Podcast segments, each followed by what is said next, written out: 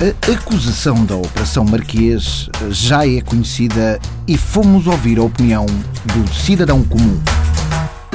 Aníbal de Espira, 58 anos, sou de Lamego eh, e queria dizer em relação a isto tudo que acho muito bem que os apoiantes do Sócrates continuem a organizar jantares. Eu até sou da opinião que a emenda devia ser arroz de gato a malandrinho.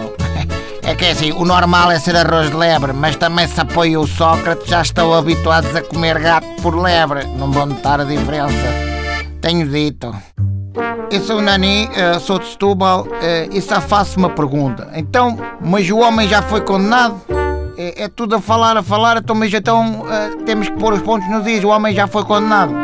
Que eu saiba, não, isto pode tudo ser uma cabala e, e o homem. É? Então, mas. Então, mas então. Hum?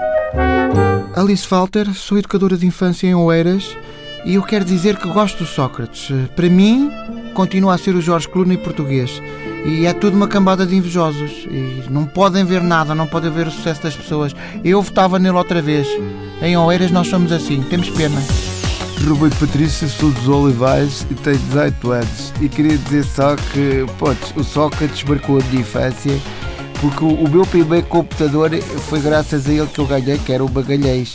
E por acaso tenho pena, mas já não tenho, que a minha mãe depois vendeu no OLX porque me apanhou a ver suruba no Brazers e, ficou danada. Mas marcou, marcou. Ottilia Pinhão, Figueira da Foz, e gosto muito de ler um certo tipo de literatura. Uh, e queria só dizer que já li o Gomorra do Roberto Saviano, tem 320 páginas. Li o Padrinho do Mário Puzo, tem 422 páginas. E agora gostava de ler este que saiu, que é o da Operação Marquês, mas 4 mil páginas, poças, acho muito. E eu proponho, portanto, uma edição em sumário, como fazem para os maias nos liceus, ou então uma coisa tipo a Operação Marquês para Totós.